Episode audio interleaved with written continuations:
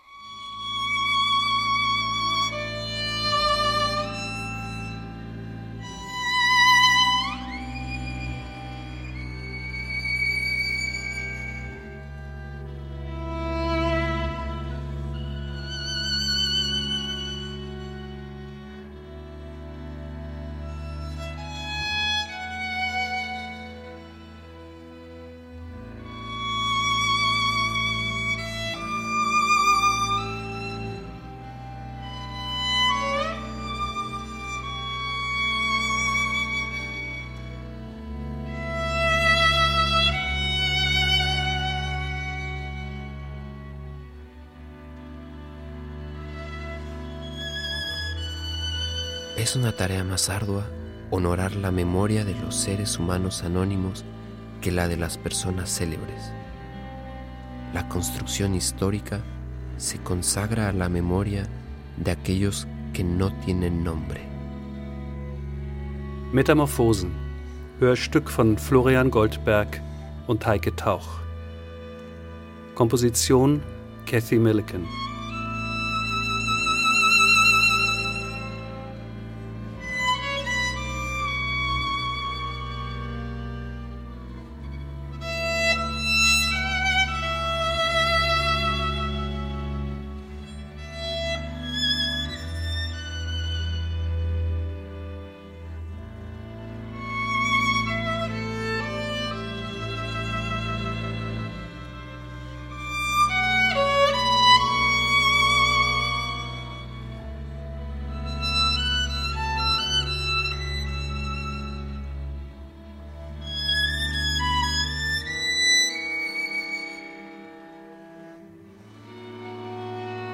Musik war immer da.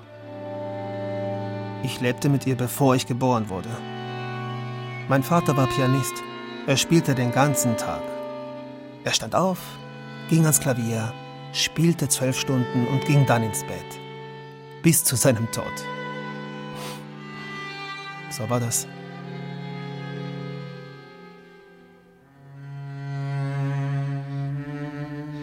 Du bist früh weg, Mama. Mit 17 hast du Japan verlassen. Bis nach Amerika. Du wolltest ein anderes Leben führen. Frei und niemandsbiert. Fernab von Enge, Härte und in ständigen Verbeugung für irgendwelchen Traditionen. Auf deiner Suche nach Freiheit bist du dann Papa in die Arme gelaufen. Einem Mann, dessen Liebe und Bewunderung für die japanische Kultur nicht hätten größer sein können. Ein Holländer, Rechtswissenschaftler bei den Vereinten Nationen. Und in Japan so oft es möglich war. Gustavo ist ein bisschen langsam und viel zu dünn. Ähm, er muss mehr essen und auch mehr üben. Eines Tages war meine Geigenlehrerin zu uns nach Hause gekommen. Ja, Camilla, antwortete meine Mutter. Aber vormittags hat Gustavo Schule, nachmittags Musikschule und abends muss er Hausaufgaben machen. Wann soll er Geige üben? Die Schule fängt um sieben an. Er kann um fünf aufstehen, eine Stunde Geige üben, dann ist es alles gut. Und weißt du was, Hero? Mein Sohn, das hat Oma mit mir durchgezogen. Hart war das. Auf dem Pass bin ich Französin.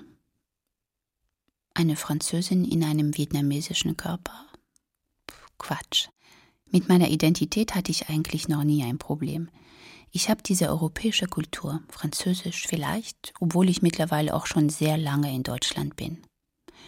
Und Vietnam ist immer da. Reichtum, Ja, ich empfinde das als einen Reichtum, also kein Konflikt. Nur manchmal. Meistens bin ich froh, dass es diese Mischung gibt. Und doch fühle ich mich in Frankreich fremd, obwohl ich mich als Französin fühle, weil ich anders aussehe. In Frankreich habe ich dieses Vietnamesische sehr stark gespürt. In Deutschland fühle ich mich wieder anders, sehr als Französin, obwohl ich gar nicht weiß, was das bedeutet. In Vietnam würde ich mich wahrscheinlich am fremdesten fühlen, einfach weil ich in Europa aufgewachsen bin. Aber ich weiß es nicht, ich war noch nie dort. Du warst gerade zurück aus Amerika, Mama. Dein Englisch bestimmt perfekt. Du würdest seine Dolmetscherin. Sehr romantisch.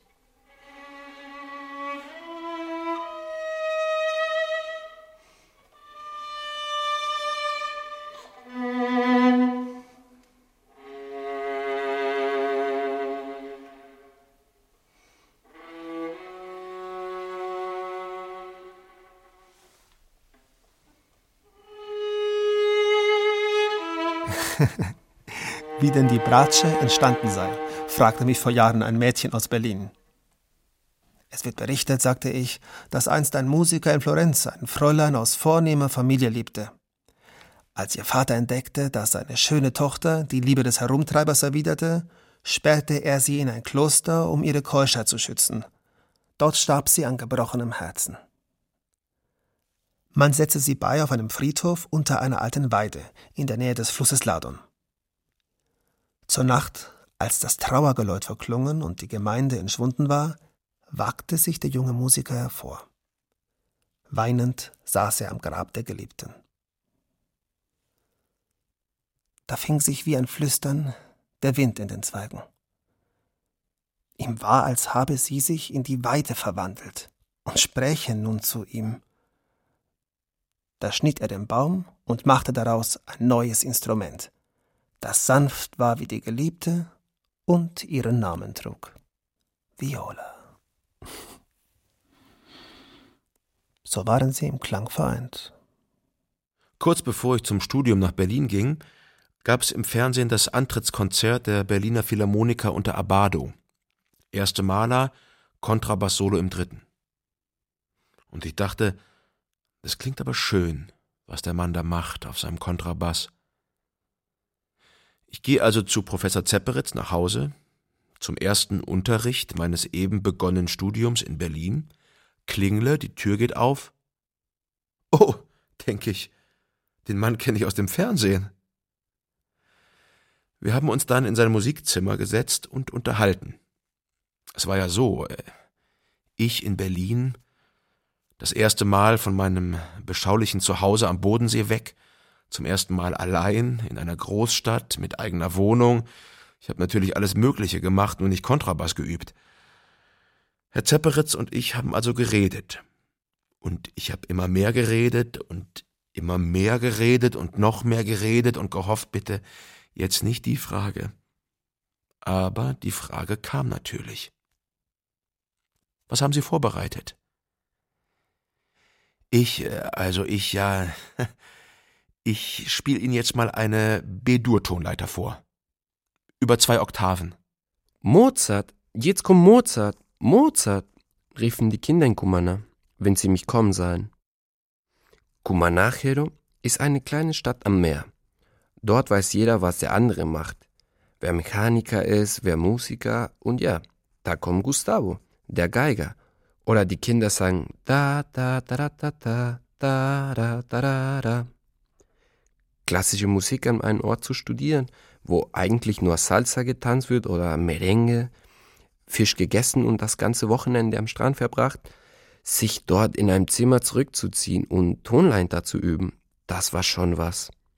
Unser Haus liegt keine 200 Meter vom Strand entfernt. Du wirst es lieben, Kero. Spielen Sie, bitte, B-Dur, los. Herr Zepperitz, Anzug, Einstecktuch, Krawatte, saß in dem Zimmer in seinem antiken Sessel. Ich habe alles gegeben mit meiner Bedur-Tonleiter. Alles. Ja, das war der Anfang. Und dann fingen wir an zu arbeiten. Wir haben uns gut verstanden, die ganze Zeit. Viola, Ich hätte dem Mädchen aus Berlin auch sagen können, die Bratsche gehört zur Familie der Violen, die sich vor allem in die Viola da Braccio und die Viola da Gamba unterteilt. Sie alle stammen vermutlich vom Rebab ab, einem arabischen Zupf- und Streichinstrument, das im 10. Jahrhundert mit den Maurern nach Spanien gelangte. Über die Jahrhunderte hat sich der Rebab nun in etwas verwandelt, dessen Ursprünge kaum mehr zu erahnen sind, hätte ich sagen können. Aber damit kriegt man kein Mädchen. Bis gestern, Kero, sprachst du kein Spanisch. Nicht ein einziges Wort. Habe ich dich auf Spanisch angesprochen, antwortetest du auf Deutsch. Ich war so deprimiert. Ich habe einen Sohn, der kein Wort in meiner Sprache spricht. Gestern, an deinem Geburtstag, fragtest du plötzlich, Papa, wie alt bin ich jetzt? Jero, tú ya tienes cuatro años. Mm, ich bin also vier. Ich glaube, ich kann jetzt sprechen wie du. Und du fingst an, auf Spanisch mit mir zu reden. Ziemlich durcheinander. Aber du hast es versucht. Jero, mi hijo.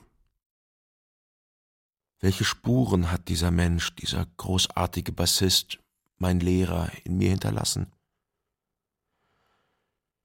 Seit seinem Tod lässt mich diese Frage nicht mehr los.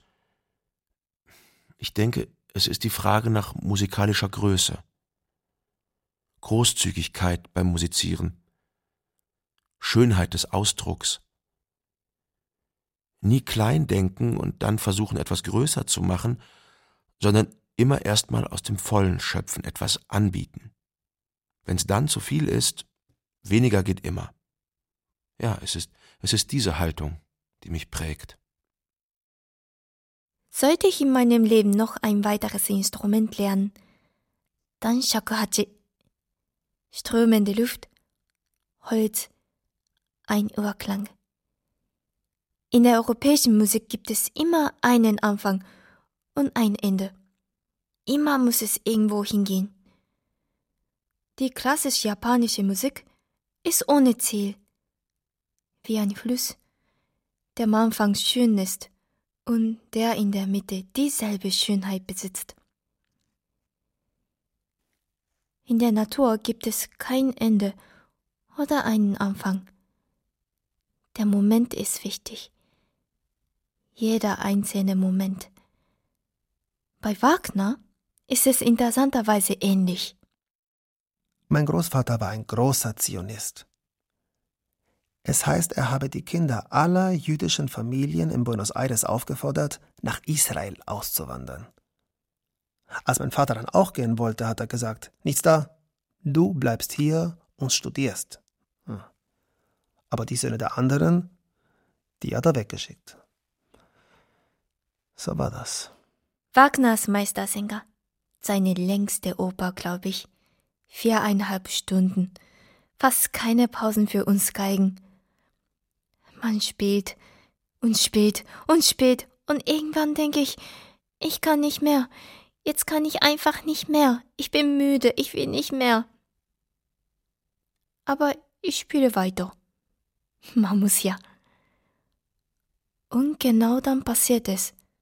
Mich überkommt eine unglaubliche Gelassenheit. Ich gerade in einen fast transähnlichen Zustand, kriege ganz viel Energie davon. Eine fast spirituelle Erfahrung ist das. Und in einem der ganz großen Momente am Ende der Oper singt der Chor Wach auf. Ein deutsches Satori für eine japanische Holländerin. Verrückt, Mama. おだ。面白いね、ママ。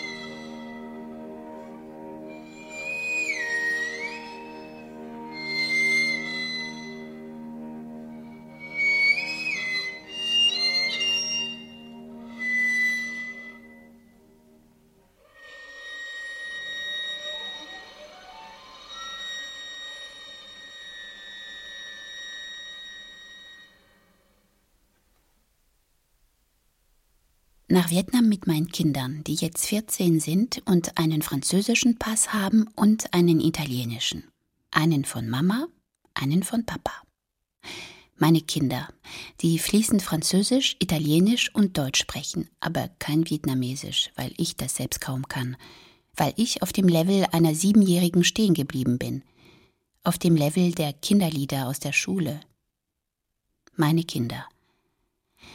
Sie können die deutsche Staatsangehörigkeit wählen, wenn Sie 18 sind. Ich habe Glück gehabt. Eigentlich habe ich immer Glück gehabt. Auch mit dem Studium. Ich hatte nie darüber nachgedacht, dass es vielleicht nicht klappen könnte mit meinem Musikstudium zum Kontrabassisten. Da im Süden am Bodensee, da war ich weit und breit der Einzige mit Kontrabass. Alle Jobs waren mein. Jeden Sonntag muckte ich in irgendwelchen Kirchen, bei irgendwelchen Gottesdiensten. Als ich dann in Frankfurt meine Aufnahmeprüfung machte, hatte ich es plötzlich mit 75 Mitbewerbern zu tun und zum ersten Mal dachte ich, es könnte gut sein, dass ich es gar nicht schaffe. Ich bekam den Platz auch nicht und bewarb mich in Essen. Da waren es dann mit mir 20 Bewerber. Für keinen Platz.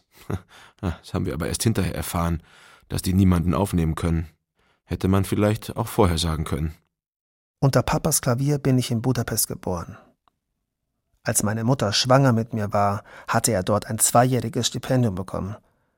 Meine ersten zwei Jahre verbrachte ich buchstäblich unter seinem Flügel. Danach sind meine Eltern zurück nach Argentinien, bevor sie vor der Junta nach Italien flüchteten. Vater wollte, dass wir drei Kinder auch Musiker werden. Keine Pianistin, Streicher, ist leichter Arbeit zu bekommen. Ich hatte die Wahl zwischen Geige und Cello. Ich wählte die Geige. Da war ich fünf. Es una tarea más ardua honorar la memoria de los seres humanos anónimos que la de las personas célebres. La construcción histórica se consagra a la memoria de aquellos que no tienen nombre. Hm, am Anfang ging es nicht sehr gut. Mein erster Lehrer war ein Kollege meines Vaters, eine Niete, die ständig nach Grappa stank. Aber mein Vater hatte eine Freundin in Rom, Lina Bertinelli, eine fantastische Dame. Sie war damals schon alt, schon 70. Konzerte gab sie nicht mehr, aber sie war mit allen wichtigen Musikern Italiens befreundet. Und bei ihr wurde es was. Einmal die Woche fuhr mein Vater nach Rom zur Psychoanalyse. Vorher lieferte er uns bei Lina zum Unterricht ab. Meine Schwestern und mich. Sieben, acht Jahre studierte ich mit Lina in Rom. Sie verlangte nie einen Cent von uns. Wir waren die Kinder, die sie nie gehabt hatte. So war das. Ich komme aus einem Dorf in der Nähe der Schweizer Grenze. Keine 3500 Einwohner. Dort bin ich geboren, aufgewachsen, konnte mich frei bewegen, lebte nie woanders. Meine Eltern sind aus dem Ruhrgebiet. Wir haben den badischen Dialekt zu Hause also nicht gesprochen. Nur mit der Tagesmutter, die sprach Alemannisch. Ich kann Alemannisch. Es war aber nie wichtig für mich. Eine Zugehörigkeit durch die Herkunft habe ich nie gespürt. Nach Lina gab es noch ein paar weitere Stationen, bis ich mit 17 dieses Stipendium bei Alberto Lissi bekam. Lissi war ein argentinischer Geiger, ein phänomenaler Geiger, der einzige Schüler, den Menuhin je gehabt hatte. Zusammen mit ihm, seinem Lehrer, gründete er in der Schweiz die Internationale Menuhin-Akademie. Das war 1977. Kurz danach kam ich dazu. Ein Traum. Man hat dort nicht nur studiert, man hat dort gelebt. Und gleichzeitig waren wir ein Streichorchester, das auf der ganzen Welt konzertierte. Eigentlich haben wir dadurch unser Studium selbst finanziert. Ohne Mauerfall wäre ich wahrscheinlich nie nach Berlin gegangen. Der eine Schulausflug nach West-Berlin 1987, der hatte mir gereicht. Wenn man da rein will, muss man durch Kontrollen. Wenn man da raus will, muss man durch Kontrollen. Wenn man in den anderen Teil der Stadt will, muss man durch noch unglaublichere Kontrollen. Und wenn man wieder zurück will, muss man durch noch viel unglaublichere Kontrollen. Das ging für mich gar nicht. Das passte nicht in mein Weltbild. Paris besaß während des Krieges die größte vietnamesische Gemeinde außerhalb Vietnams, meine zweite Familie. Papa war politisch sehr engagiert. Er tat viel für das kommunistische Vietnam. Er hatte diese Freunde, diese Gruppe, sehr anti-amerikanisch damals. Ich bekam davon nicht so viel mit, war ja noch ein Kind. Samstags hatten wir Kinder vietnamesische Schule. Wir haben zu schreiben gelernt und zu lesen. Vor allem aber haben wir gesungen. Jedes Jahr gab es Feierlichkeiten, die man auch in Vietnam feiert. Neujahr. Neujahr war sehr wichtig. Der wichtigste Feiertag für Vietnamesen. Mit Neujahr beginnt der Frühling. Sommer in Venezuela. Und ich reiste nach London, um Ferien zu machen. Nur für zwei Wochen. In einem Salsa-Club sah ich eine wunderschöne Tänzerin mit goldblonden Haaren. Wie eine Göttin tanzte sie. Daniela.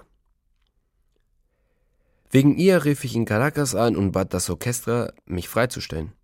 Ohne Gehalt, klar. Drei Monate gab ich uns. Keine 25 war ich damals und schon Konzertmeister. Unterrichtete am Konservatorium, spielte in einem Streichquartett. Mm, drei Monate vergingen schnell. Und wieder rief ich das Orchester an und bat um erneute Verlängerung meiner Freistellung. Danach war Daniela und mir klar, wir wollen uns nie mehr trennen. Ich habe also das Orchester wieder angerufen, habe gesagt, ich kündige. Das Konservatorium angerufen, ich kündige. Das Streichquartett angerufen, ich kündige. Ich komme nicht zurück. Und am Ende, ganz am Ende, habe ich Mama angerufen. Mit 17 war ich in Gstaad einer der jüngsten und musste richtig von ganz unten anfangen. Ich war Geiger, doch Lisi zwang mich, Bratsche zu spielen. Ich musste meine Geige beiseite legen und bekam ein Instrument aus dem Fundus. Alle schwärmten, wie schön ich sie spielen kann, und plötzlich hieß es, wenn ich bleiben will, dann nur mit Bratsche. So war das. Eigenartig, wie sehr die Japaner die westliche Kultur bewundern und wie sie sie nachahmen so professionell, so präzise. Als wir damals in Tokio lebten, gab es bei uns um die Ecke diese Bäckerei, die alle Köstlichkeiten der berühmtesten Pariser Patisserien nachbackte. Alles war so gut. Aber es war zu gut. Es war so gut, dass man wusste, okay, das ist doch japanisch. In Buenos Aires habe ich meine erste eigene Bratsche gekauft. Für 1300 Dollar. Sehr gutes Instrument. Neu. Wir waren bei dem Geigenbauer, mit dem Lissy befreundet war. Der Geigenbauer hatte sein Atelier im Teatro Colón, eine Institution. Ich hielt das Instrument in den Händen und Lissy griff in seine Tasche, holte ein Bündel Banknoten heraus. Er hat ungefähr zehn verschiedene Währungen dabei, viele Tausende hat mir das Geld geliehen, um bezahlen zu können. Meine erste Viola. So war das.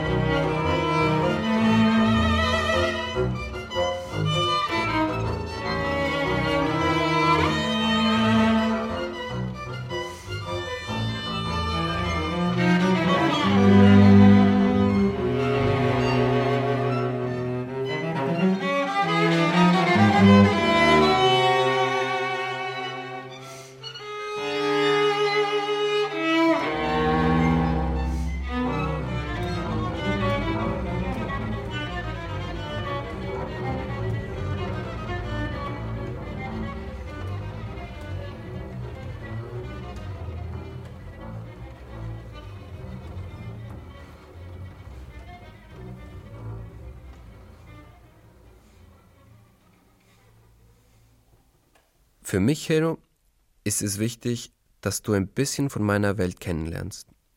Irgendwann werden wir nach Venezuela gehen. Für sechs Monate oder für ein Jahr. Ich werde dort unterrichten und ein bisschen von dem weitergeben, was ich hier erlebt habe. Werde die Schüler von El Sistema motivieren, ihnen sagen, es ist in Europa anders, es ist sehr anders. Aber wenn man es will, kann man es schaffen.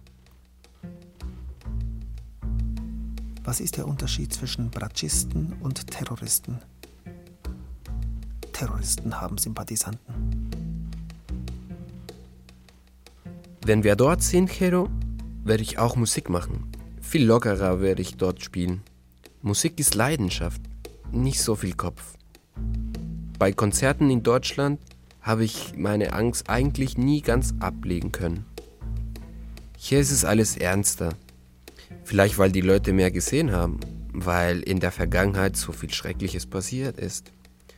Bei uns, Hero, wollen die Leute fühlen. Sie wollen fühlen, dass man seine Sache mit Respekt und Leidenschaft macht. Hier wollen die Menschen wissen.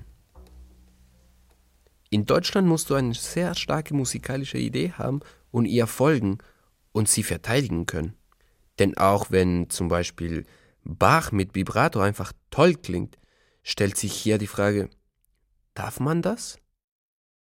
Eine innere Stimme sagte mir, wenn du klassische Musik machst, musst du irgendwann nach Deutschland. Von dort kommt das alles, die ganze Musik, Bach, Schubert, Beethoven. Ich wollte in Deutschland sein und ich hatte Glück. Die Aufnahmeprüfung fiel mir in den Schoß. Mein Lehrer in Berlin, das war wunderbar.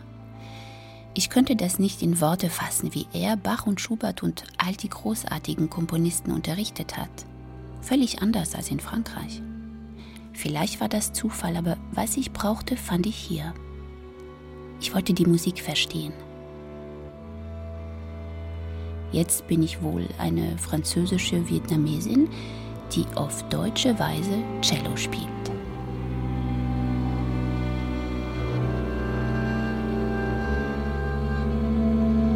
Wenn ich Bach spiele, ist Frieden da. Alles stimmt.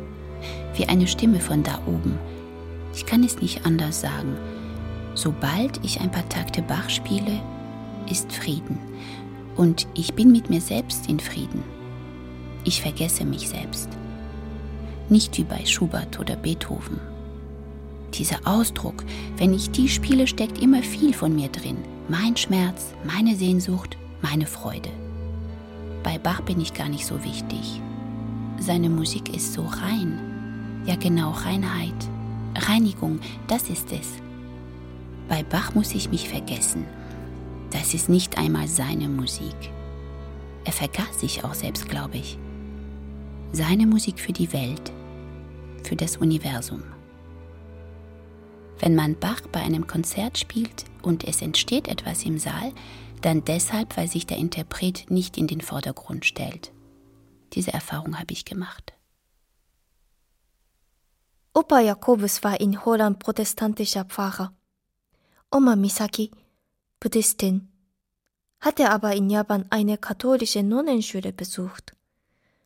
Papa distanzierte sich vom Protestantismus seines Vaters, respektierte ihn jedoch. Und du, Mama, du bist weder Buddhistin noch Shintoistin geworden und doch irgendwie religiös. Und ich? Ich bin auf der Suche. Wie du, aber anders. Manchmal kamen sechs Monate lang keine Lehrer aus Caracas nach Cumana. Ich musste allein üben und das ist nicht gut, Hero, wenn technisch noch nicht alles stabil ist. So meldete ich mich am Konservatorium in Caracas an. Jeden Mittwochabend stieg ich nach der Orchestraprobe in Cumaná in den Bus, fuhr acht Stunden, kam morgens um sechs in Caracas an, fuhr anderthalb Stunden quer durch die Stadt zum Konservatorium, hatte dort anderthalb Stunden Geigenunterricht und danach ging's zurück. Abends um sechs saß ich dann wieder in Cumaná im Orchester. Jeden Mittwoch. Drei Jahre lang. Teilweise hatten wir 100 Konzerte im Jahr. Wir sind immer mit Lisi und Menuhin gereist, spielten in den wichtigsten Seelen der Welt. Kammermusik, Solokonzerte, Die Besten von uns konnten Solisten werden. Es war toll, aber ein riesiger Kampf. Lisi war ein begnadeter Geiger und ein Psychopath. Belohnung und Strafe innerhalb von einer Sekunde. Ein Fehler und es gab zehn, die gewartet haben, die du vielleicht gerade überholt hattest. Viele sind kaputt gegangen. Wer überlebte, hat richtig was gelernt. Jeden Tag blauer Himmel, jeden Tag. Erscheint am hinteren Horizont ein Wolkchen, denkt keiner in Venezuela über eine Schlechtwetterfront nach. It is more difficult to honor the memory of the anonymous than that of the renowned. C'est bien plus difficile d'honorer Historical construction is devoted to the memory of the anonymous. La construction historique est consacrée à la mémoire de ceux qui n'ont pas de nom. es consagra a la memòria dels qui no tenen nom. Jetzt bin ich Deutscher. Ein deutscher Bratschist in einem deutschen Orchester. Ein Witz, oder? Ich. Ein Deutscher. Mein jüdischer Urgroßvater floh vor dem Zaren nach Argentinien 1906. Mein Vater floh vor der Junta nach Italien 1974. Ich floh vor gar nichts nach Berlin. Ich bin einfach mit einem Mädchen mitgegangen. 1985. Das Mädchen ist weg. Ich bin noch hier. So ist das. Dein Opa, Chero, war ein toller Mann. Schön, elegant, lustig. Und Salsa konnte er tanzen. Der beste Vater der Welt. Solange er bei uns war. In Japan mussten wir jeden Morgen um halb acht in der Schule sein, um eine Stunde Sport zu treiben. Für die Gesundheit. Jeden Tag hatten zwei Schüler vor die Klasse zu treten und ein Motto für den Tag vorzustellen. Und am Ende eines jeden Schultages müssen wir fünf Minuten die Augen schließen und Schultag reflektieren. Und nach der Schule kümmerten wir uns um die Tiere. Eigentlich wollte ich Trompete lernen. Dein Opa aber meinte, auf keinen Fall. Viel zu laut. Also Geige. Ein paar Monate später verließ er uns, aber ich spiele heute noch dieses Instrument. Jahrzehnte später.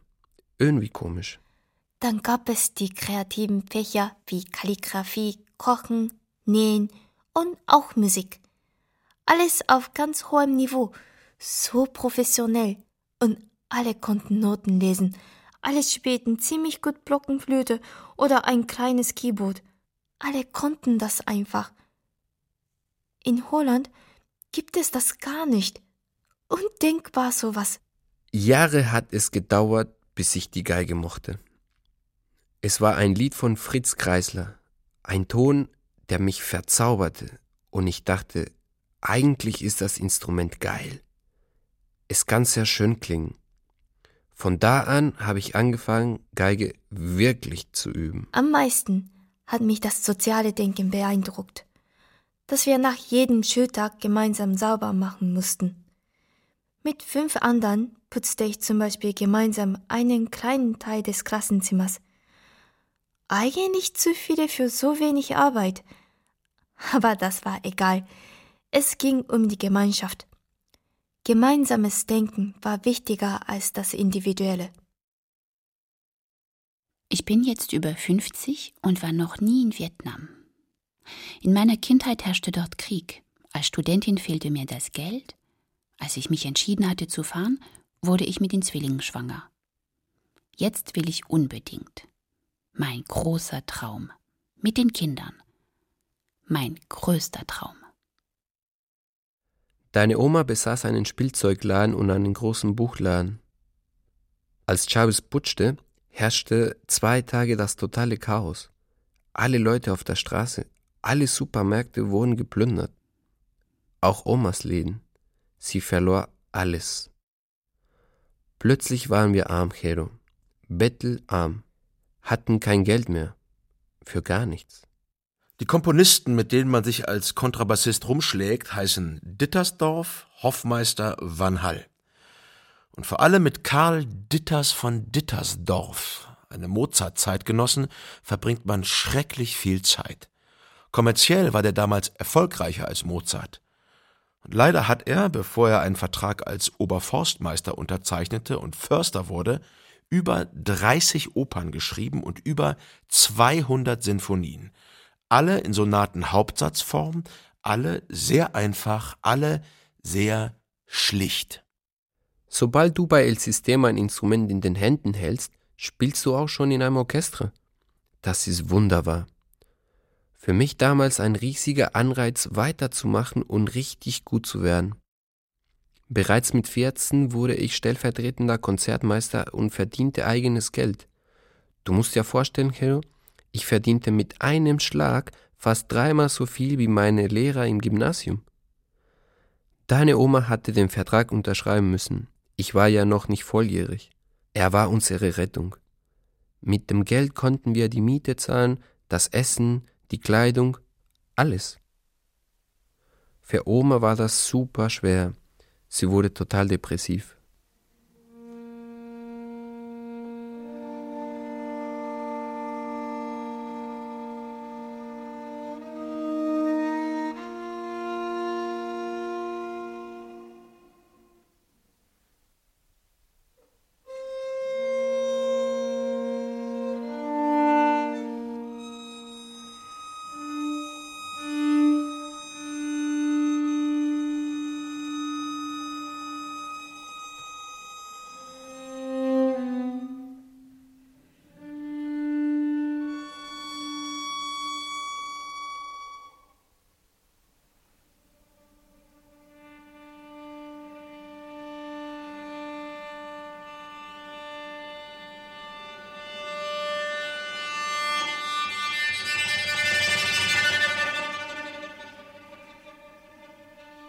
Südfrankreich kurz vor Spanien. Dort in äh, Bagnoul-sur-Mer nahmen wir in den letzten Wochen ein Album mit Kinderliedern aus aller Welt auf. Mit kleinem Ensemble. Stunden um Stunden verbrachten wir im Studio, stritten uns heftig, wie die Verrückten. Ein gutes Zeichen, finde ich. Ein Zeichen für positive Energie in so einem Ensemble, wenn man sich streiten kann und sich dann auch wieder verträgt. Das Ergebnis gefiel uns am Ende allen.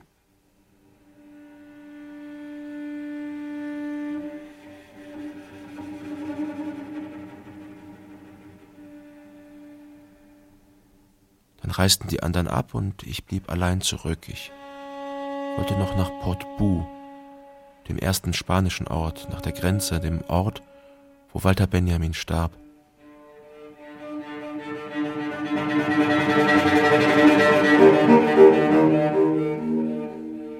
Bis hierhin hatte er es auf seiner Flucht vor der Gestapo geschafft, wähnte sich schon in Sicherheit, meldete sich als deutscher Jude brav bei den Behörden und wurde festgesetzt. Seine Kraft war erschöpft. Etwas außerhalb der Stadt vor dem Friedhof, der, der wie ein Adlerhorst über das Meer blickt, hat man ihm eine Gedenkstätte errichtet. Ein enger, rostiger Stahlkorridor, der durch den Fels hinab zur Bucht führt. Ich steige wie in den Hades, erdrückt fast von den engen, rostigen Wänden, blind, tastend, da sich die Augen nicht an die plötzliche Dunkelheit gewöhnen wollen. Dann erkenne ich, wie tief unten das Meer schwappt. Ich höre das Schwappen und höre ein Flugzeug. Mein Blick zurück erhascht einen Ausschnitt blauen Himmels. Von hier wirkt der steil abfallende Korridor wie eine Himmelsleiter. Ich gehe weiter, die Treppe endet, eine Glasplatte versperrt den Weg zum Wasser. Ich setze mich auf die Stufen und lese das dort eingravierte Zitat stammt aus Benjamins Notizen zu seinem letzten Aufsatz. Schwerer ist es, das Gedächtnis der Namenlosen zu ehren, als das der Berühmten. Dem Gedächtnis der Namenlosen ist die historische Konstruktion geweiht.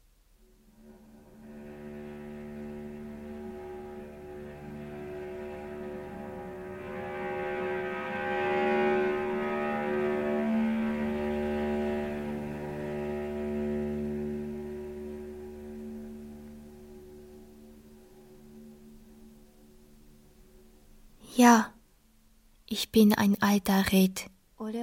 Ich bin alter Redhalm. Und du, meine Alte, bist auch ein alter Redhalm.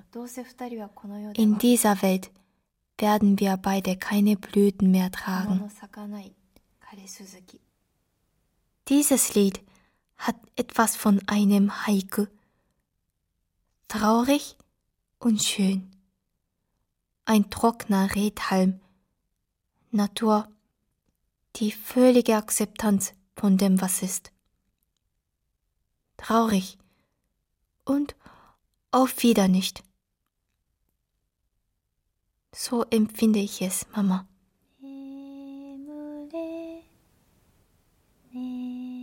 Du hast mit uns Schwestern von früh an diese Lieder gesungen. Japanische Wegenlieder, japanische Volkslieder. Die erste Musik, die ich gehört habe. Wenn ich die Lieder jetzt höre, weine ich manchmal. So unglaublich schön sind sie.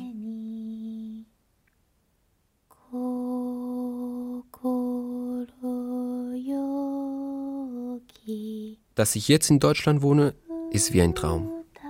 Es war nie ein Plan von mir, es hat sich ergeben. Ich bin noch immer sehr dankbar, dass ich hier Musik machen darf. Jeden Tag. Jeder Tag ist für mich ein Erlebnis. Jeden Tag lerne ich so viel. Für mich ist Europa wirklich ein Traum. Vater wäre gerne etwas anderes geworden. Maler vielleicht oder Chemiker. Aber jüdische Familien in Argentinien? Ein Sohn musste immer Arzt werden, der andere Musiker. Mein Onkel wurde Arzt, Vater Pianist. So war das. Für mich ist es wichtiger, mit meiner Musik ein paar wenige Leute richtig glücklich zu machen, als ein korrektes Konzert zu geben. Es ist nie falsch, Hero, wie man Musik macht.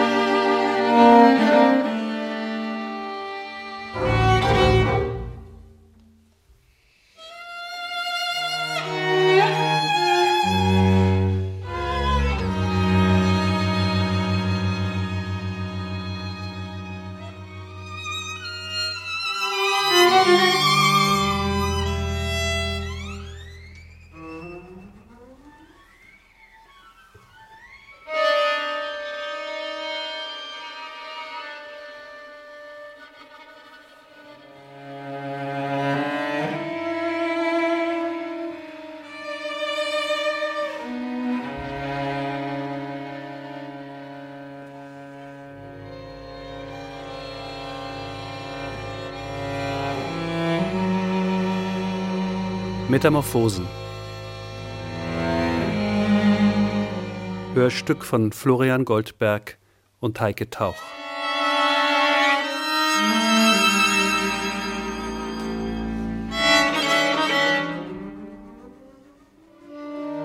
Komposition Kathy Milliken.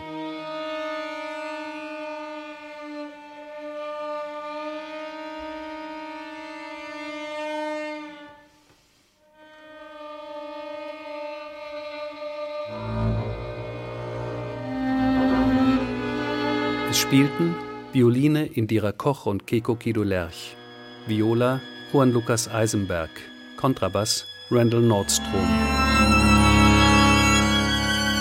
Musikalische Leitung und Violoncello Wolfgang Emanuel Schmidt. Es sprachen Clarisse Cosset, Felix Göser, Luis Mejia, Daniel Montoya und Juhu Yamashita. Wir danken zudem allen, die uns geholfen haben. Ton Jean-Boris Schimschak. Regie Heike Tauch.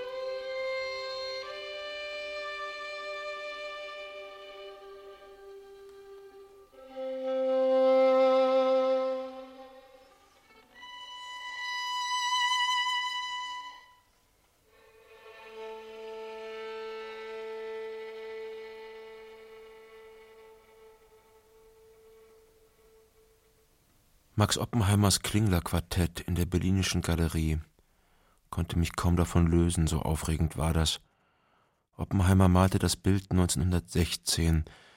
Da hatte sich das Quartett längst aufgelöst, hatte sich auflösen müssen, weil die Musiker, zwei Deutsche, ein Russe, ein Brite, verfeindeten Kriegsparteien angehörten. Auf dem Bild sind Instrumente und Hände auf unlösbare Weise ineinander verschränkt. Die Musik kennt keine Nationalitäten, keine religiösen Bekenntnisse, sie kennt noch nicht einmal die vielen menschlichen Mistigkeiten, denen jedes Orchester zu kämpfen hat. Die Musik, wenn sie gelingt, kennt nur die Metamorphose. Die Musiker verschmelzen zu einem Körper.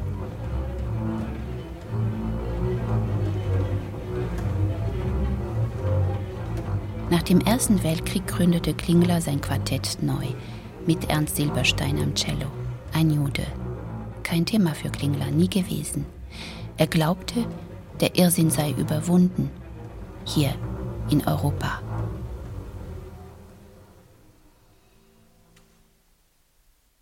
Unterstützt wurde das Hörspiel von der Film- und Medienstiftung NRW.